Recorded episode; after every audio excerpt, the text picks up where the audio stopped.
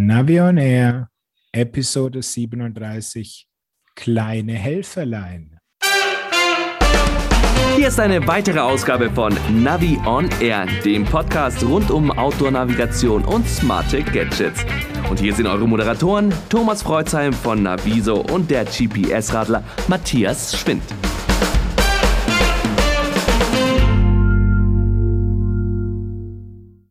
Hallo Matthias. Grüß dich, Thomas. Servus. In dieser Folge haben wir uns vorgenommen, über die kleinen Programme zu reden, die einem das GPS-Leben leichter machen sollen. So ist es. Aber bevor wir zu diesen kleinen Spezialisten-Tools kommen, werfen wir doch mal einen Blick auf die News der letzten zwei Wochen, was da so alles in unserer kleinen GPS-Welt passiert ist. Und ich habe gesehen, Topo Deutschlandkarte. Ich dachte zuerst, Mensch, da gerne was rausgebracht. Es kam aber jetzt von Tunav.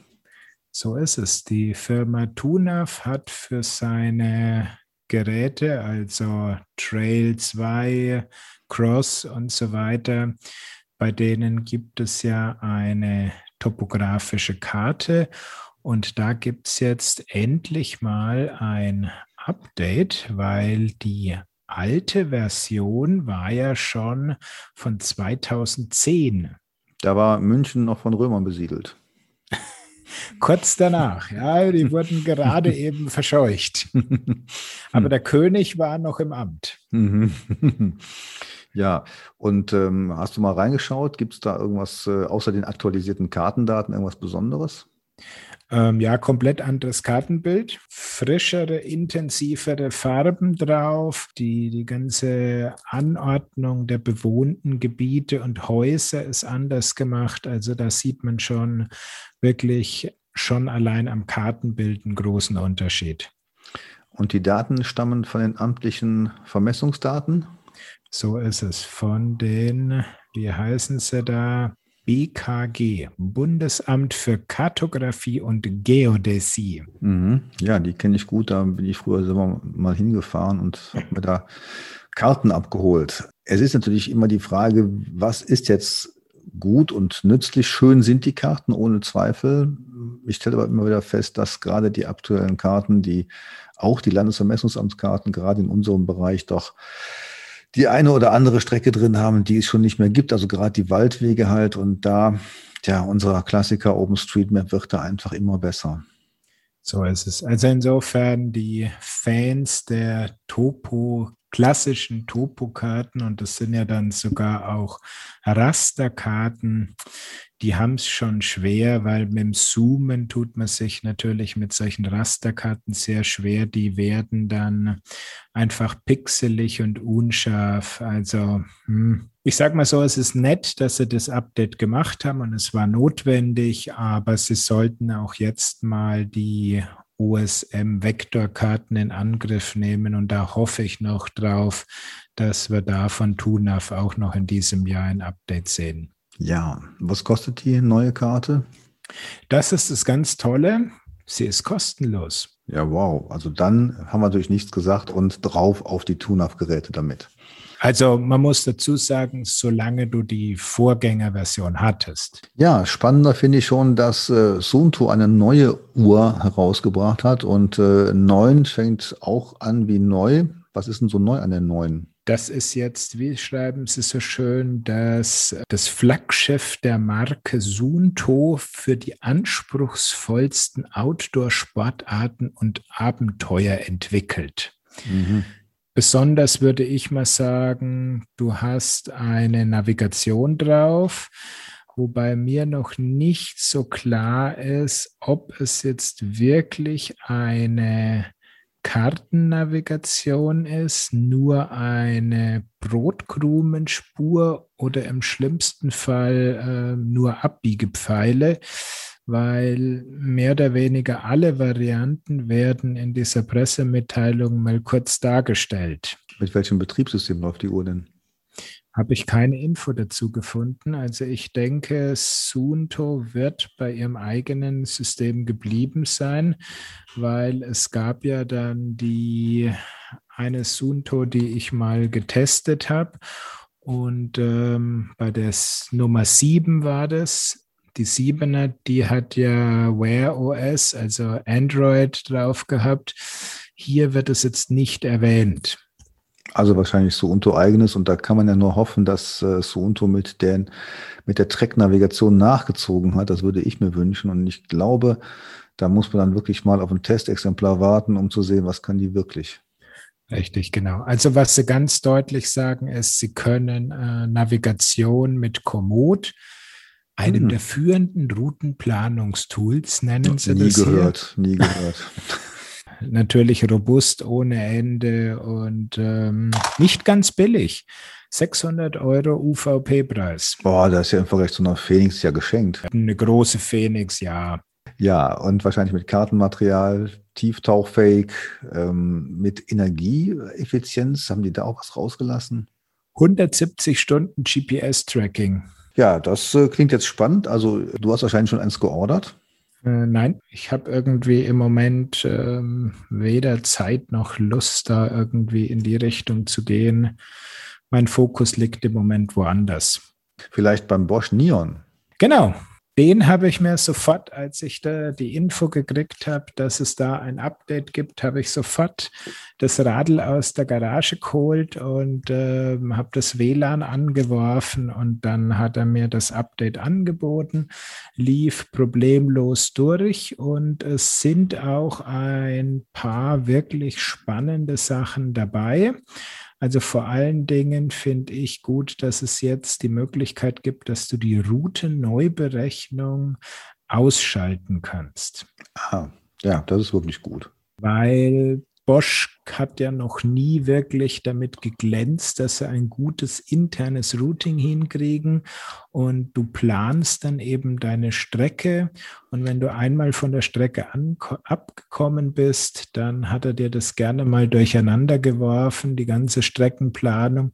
Und jetzt kriegst du eben, wenn du diese Neukalkulation ausschaltest, einfach nur die Info, du bist jetzt weg von der geplanten Strecke, hier Pfeilrichtung, in die Richtung sind so und so viel Meter wieder zurück auf die Tour. Und wenn du da auf der Tour quasi wieder einrastest, dann übernimmt er wieder die Zielführung mit komfortablen Piepsen und Abbiegepfeilen. Haben die noch keine Sprachausgabe da drin? Nein. Schade, denn so ein schönes so Voiced-Gale, musst abbiege, wäre doch mal was könnte man sich vielleicht mal vorstellen, für den äh, Nyon 4 oder so wäre das dann. Neon 9, nee, so gemeint wollen wir jetzt nicht sein. Aber mit dem Übertragen von Tracks auf den Neon, also quasi kabelgebunden, wenn sie wahrscheinlich nichts gemacht haben, und auch mit der Stromversorgung über den Neon, ist da noch irgendwas passiert? Nein, glaube ich auch wirklich nicht, dass da noch irgendwas passiert. Also das, das Thema ist durch. Das müssen sie jetzt im Support und in den Häme in der Online-Welt, die müssen es jetzt aushalten. Aber ich glaube nicht, dass man da noch äh, mal einen äh, Gesinnungswechsel bei Bosch merken wird. Ja, aber dann habe ich noch eine schöne Nachricht. Ja, ich habe es gesehen. Der die wahrscheinlich beste GPS-Zeitschrift der Welt ist äh, in einer neuen Version erschienen. Ja, aber nur deswegen, weil du deine nicht rausgebracht hast. Ähm ja, also der GPS-Guide des Radtour-Magazins, den ich ja seit Jahren betreue äh, und koordiniere und auch weitestgehend schreibe. Der ist gerade neu erschienen. Darüber freuen wir uns sehr. 32 Seiten voller Nachrichten und natürlich die neuesten Geräte drin, Kaufberatungen. Was braucht man? Sollte man ein Smartphone nehmen oder ein GPS-Gerät? Also alle klassischen Themen. Wer natürlich hier Navion eher intensiv hört, der braucht das gar nicht. Der weiß schon Bescheid. Aber alle diejenigen, die das Ganze kompakt mal nachlesen wollen, die haben dann nochmal die Möglichkeit durch diesen GPS-Guide. Und äh, da haben wir auch zum Beispiel ein kleines ähm, Komoot-Special drin, also Tipps und Tricks äh, zur, zur, ähm, zum Einsatz von Komoot. Dann haben wir Sprachführung ein bisschen was dazu gemacht und äh, natürlich auch so, wie hält denn ein GPS-Gerät ein Smartphone am Lenker und schließlich auch noch ein Workshop zur Tourenplanung, garniert mit ganz vielen Tipps und Tricks. Also ich würde mal sagen, wieder ein Kompendium für Einsteiger und Hobby-Navigatoren für den Outdoor-Bereich.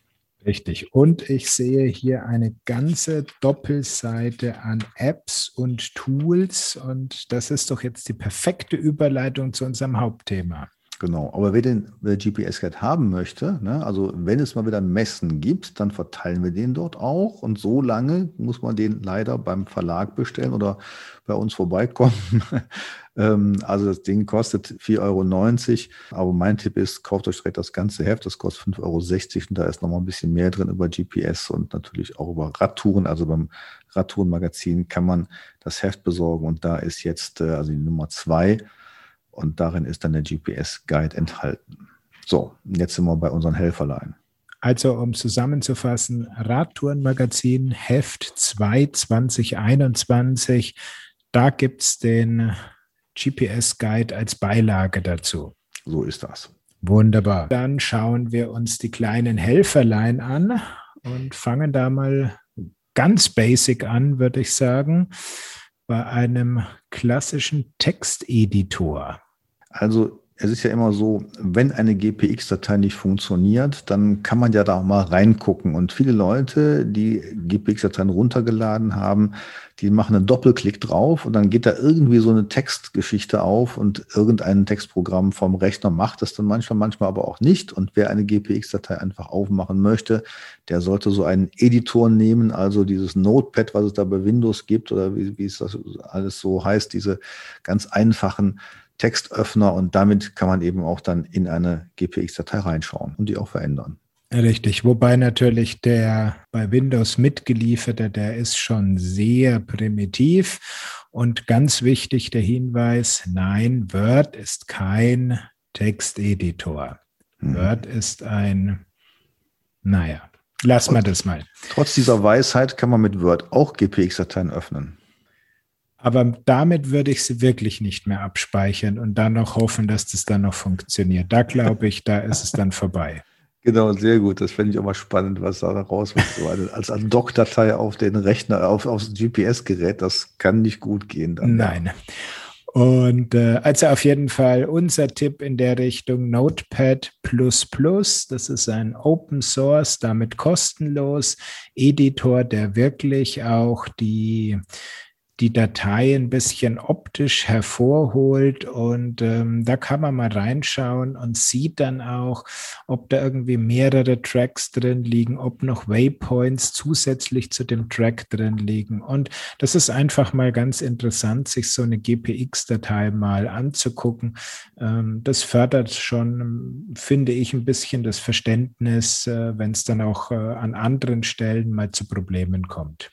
Dann gehen wir zum GPX-Betrachter. Mein Tipp ist ja immer, wenn man mal sehen will, was ist in der GPX-Datei drin, die aufzumachen und als äh, Text reinzuschauen, bringt einen nicht wirklich weiter.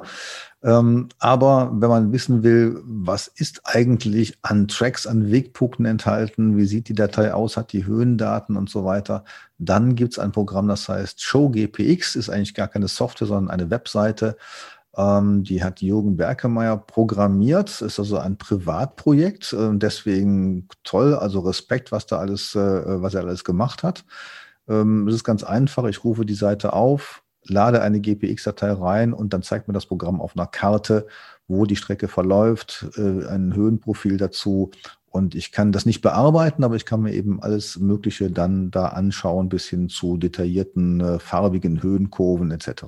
Genau, das ist halt so ein schönes Online-Tool, was eben überall funktioniert, wo man Internet hat. Darüber hinaus gibt es da auch die Möglichkeit für alle, die eine Webseite haben. Da kann man dieses System auch auf die eigene Webseite einbinden und damit dann seine Touren seinen Lesern auf dem eigenen Blog zum Beispiel zur Verfügung stellen. Ja, und dann ist aber die Frage, was äh, mache ich dann, wenn ich eine GPX-Datei bearbeiten möchte? Und da kommt immer mal wieder der Tipp zu Root Converter. Ja, man kann auch damit bearbeiten, wobei ich würde sogar mal einen Schritt zurückgehen. Also bei mir ist Root Converter das Programm, was per Default bei mir mit GPX-Dateien verknüpft ist. Das heißt, wenn ich eine GPX-Datei bei mir auf dem Rechner doppelklick, dann öffnet es sich in Root Converter und da kriege ich dann einfach mal den Track oder was auch immer halt in der Datei drin ist, auf einer OpenStreetMap-Karte angezeigt. Dann sollst du mal Show GPX ausprobieren. Ja, aber das funktioniert halt nicht mit einem einfachen Doppelklick, oder? oh, ja, ja, das stimmt. Mein Gott. das ist wohl wahr. Wobei da ist jetzt die Frage an dich, was passiert denn auf deinem Rechner, wenn du eine GPX-Datei doppelklickst? Tue ich gar nicht. Ja, aber irgendwas muss ja Windows damit tun. Also welches, welches Programm ist bei dir ja.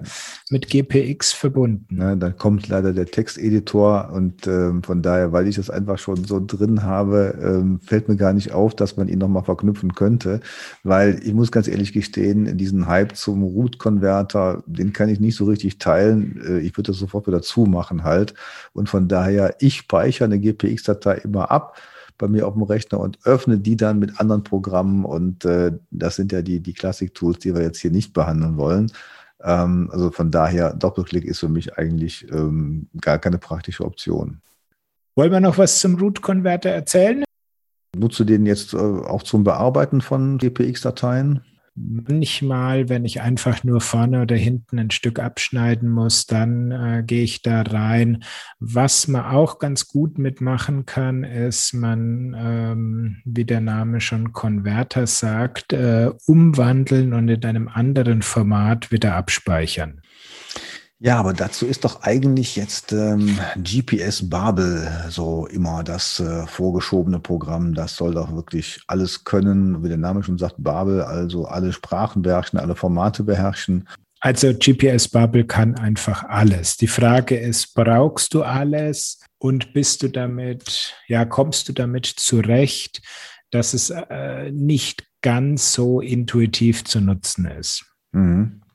Denn ich muss ehrlich sagen, wenn ich das so gebraucht habe, ich fand dann früher immer den äh, Konverter von Gypsies total klasse. Den fand ich deutlich einfacher.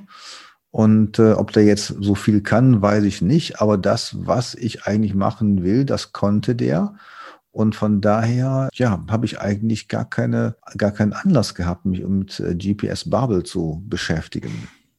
Ja, also GPS Bubble ist ja auch meines Wissens im Hintergrund läuft es von vielen dieser Tools, wird es eingebunden und die greifen dann quasi innerhalb vom Programm auf die Logik von GPS Bubble zu.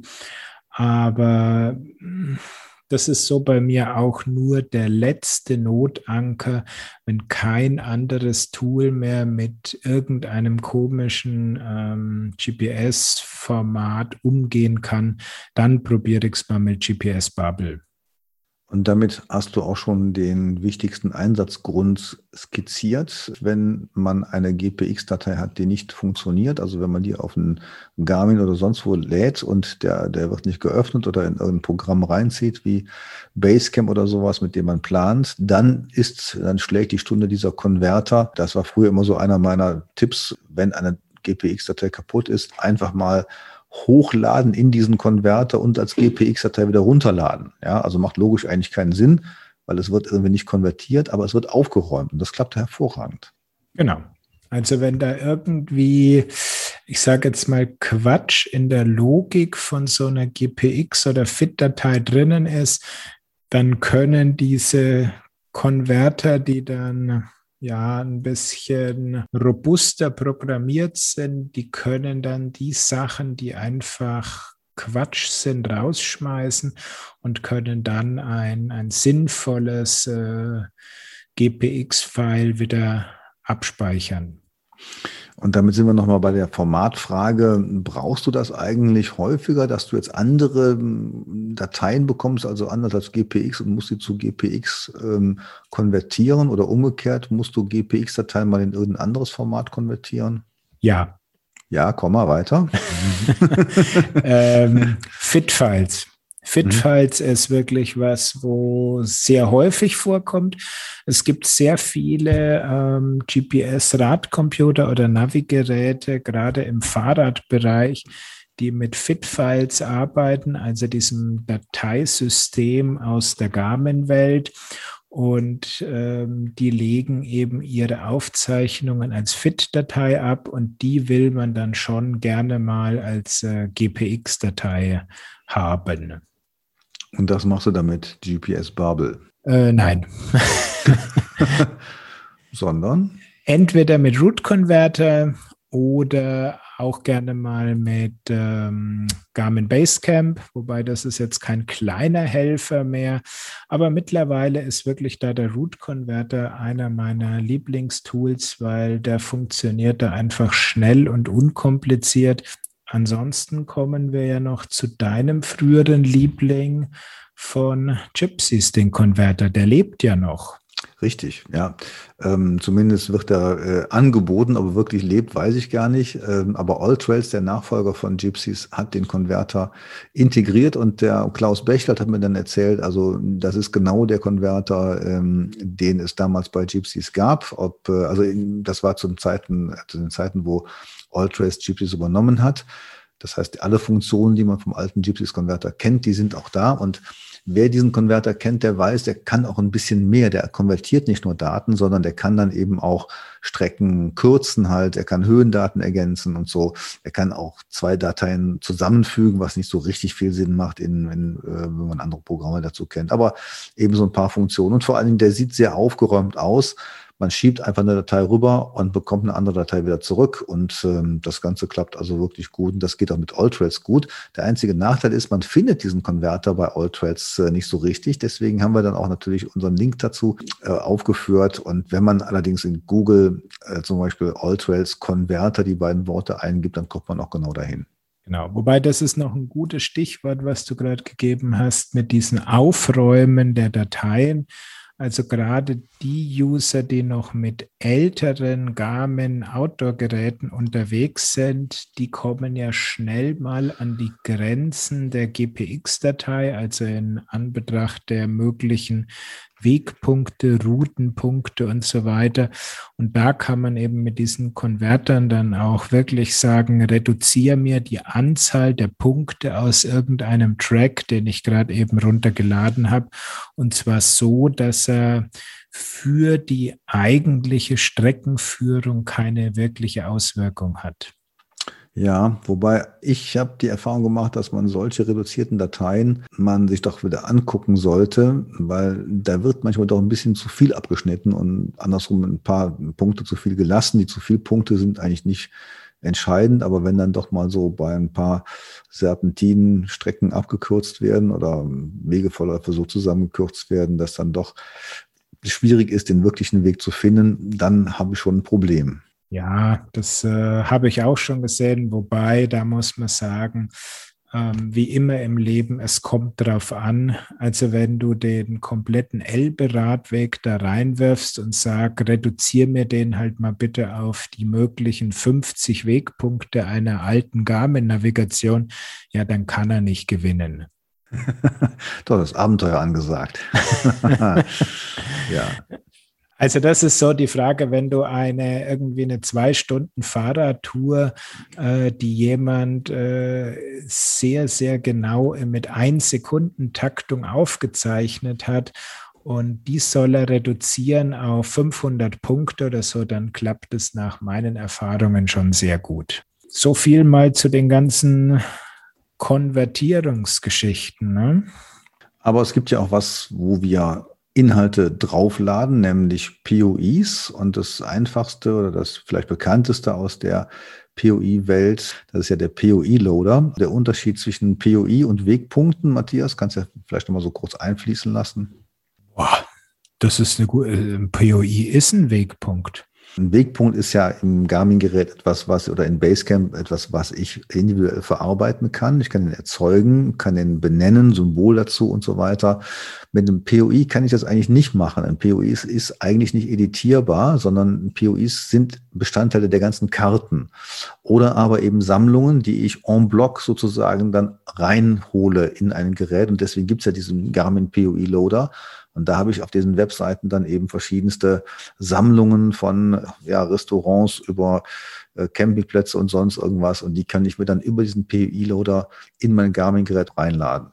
Ja, aber da werden sie doch dann quasi zu Favoriten in den Wegpunkten, oder? Und damit werden sie doch wieder zu Wegpunkten. Nein, nein, die kommen in einen speziellen Bereich rein und äh, sind nicht editierbar, sondern die bleiben als sozusagen zusätzlicher Kartenbestandteil, werden die quasi aufgeführt. Deswegen sind die auch so klein. Deswegen kannst du ja auch wirklich tausende von diesen POIs in einer relativ kleinen Datei zusammenpacken. Okay. Das heißt, sie werden behandelt wie die mitgelieferten POIs, die mhm. du eben nicht löschen oder mhm. äh, verändern kannst. Okay. Genau, genau. Ne? Gut, da sieht man, dass ich mit diesen POI-Sachen quasi nicht arbeite, sondern wenn ich mir da meine Handvoll von für mich wichtigen Punkten mitnehme, dann nehme ich mir die als äh, klassische Wegpunkte einfach ja, mit. Genau, das macht ja auch Sinn. Und äh, es gibt ja einen großen Anbieter, POI Base, also mit allen möglichen Kategorien von POIs und die hast du ja auch schon mal ausprobiert. Genau, also das ist POI Base ähm, ist auf der einen Seite eine Software à la Poiloader von Garmin, der die, die Daten in das Format des ähm, jeweiligen Endgerätes umwandelt. Aber auf der anderen Seite gibt es da auch einfach riesige Datenbanken, wo du sagen kannst, ich möchte alle ATU-Filialen haben oder ich möchte Wasserstellen oder Ladestationen oder die beliebtesten bei den Autofahrern und die sind dann auch kostenpflichtig.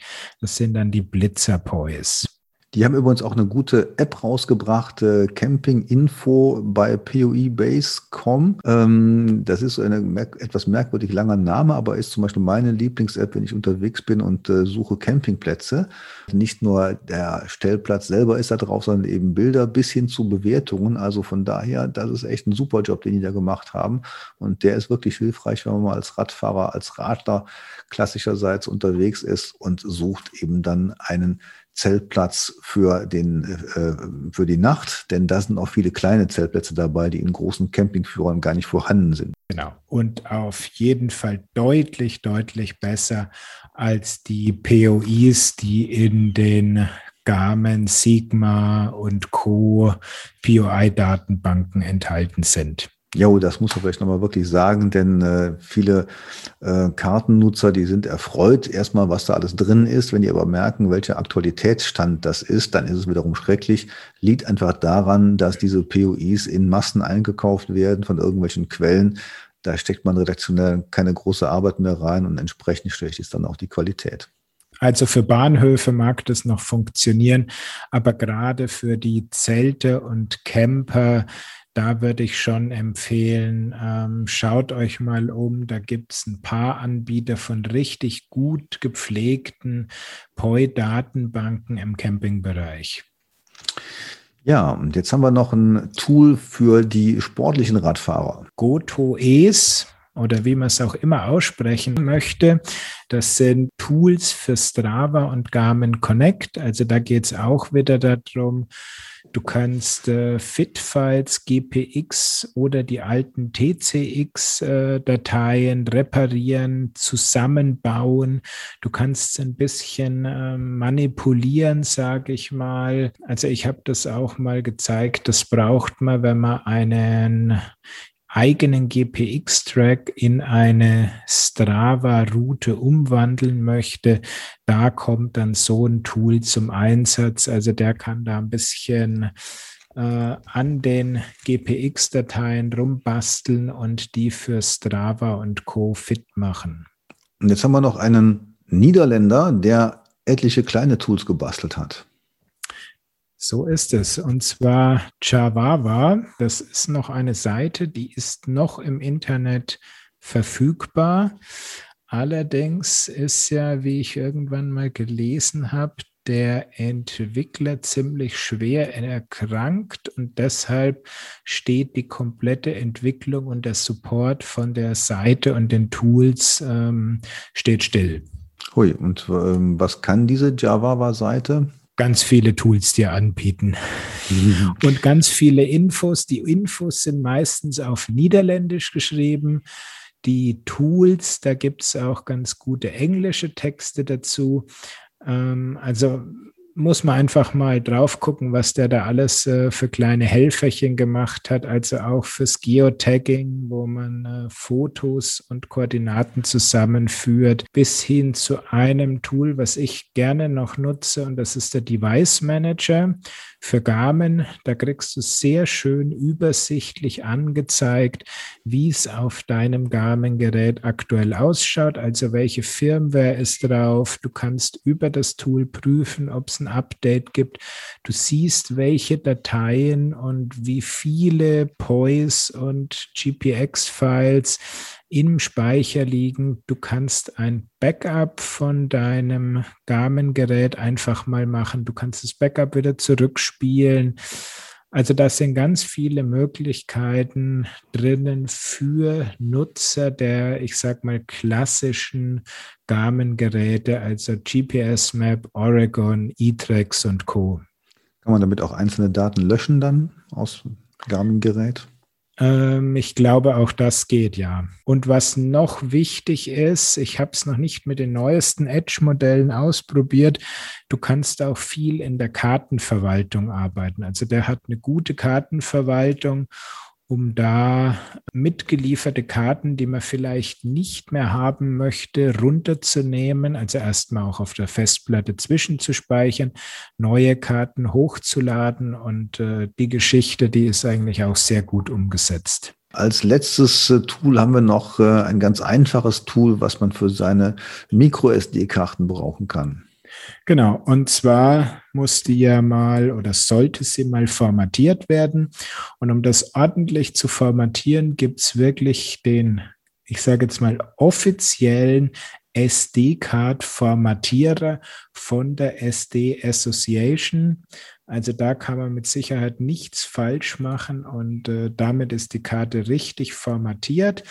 Und dann kann man sie eben in sein Garmin-Gerät, in sein Sigma-Gerät einlegen und kann dann durchstarten. Ja, damit sind wir, glaube ich, rund mit unseren Helferlein. Ich denke mal, wenn unsere Hörer dann auch den einen oder anderen Tipp haben, sind wir auch dankbar und geben das auch gerne weiter. Vielleicht kann man die Mini-Helferlein-Serie auch mal fortsetzen irgendwann oder auch mal wieder einstreuen. Also wenn ihr da Tipps für uns habt, immer her damit. Gerne. Und unsere Tipps, die findet ihr alle mit Links zu den Originalseiten bei uns in den Show Notes weil häufig ist es ja gerade bei diesen freien Tools so, dass die auch an, naja, ich sag mal, etwas dubiosen Stellen äh, zum Download angeboten werden, wo man dann sich vielleicht noch irgendwelche Schadsoftware einfängt. Und dann zum großen Helferlein äh, gehen muss und äh, sich alles wieder reparieren lassen muss. Genau. Ja. Gut, damit sind wir am Schluss unseren, unserer heutigen Sendung. So ist es. Wir haben ja die nächsten zwei Wochen dann. Dann ist ja schon Ostern. Ich weiß gar nicht, ob wir an Ostern oder ja, das wäre eigentlich wirklich Ostersonntag. Ob wir da auf Sendung gehen, müssen wir uns noch mal überlegen. Ja, Matthias, wir müssen doch unsere Hörer unterstützen bei der Eiersuche. Das geht heutzutage auch alles digital. Die werden mit äh, Chirp-Sensoren ausgestattet oder wie heißen die Dinger? Wie spricht man die aus? Das waren von, das war ja vorgestern halt, ne? Also mit Bewegungssensoren natürlich dann eben Corona-gerecht. Wo sind viele Eier? Da darf man nicht hingehen, sondern nur, wo die dann eben mit 1,50 Meter Abstand irgendwo liegen, die darf man dann wirklich aufpicken und natürlich eben ähm, so, dass man sich da nicht irgendwas einfangen kann oder so. Auf jeden Fall, wir müssen mal gucken, weil es wird ja auch vermutlich was Neues geben, denn bei uns ist ja eine Einladung zu einem Pressegespräch eingegangen.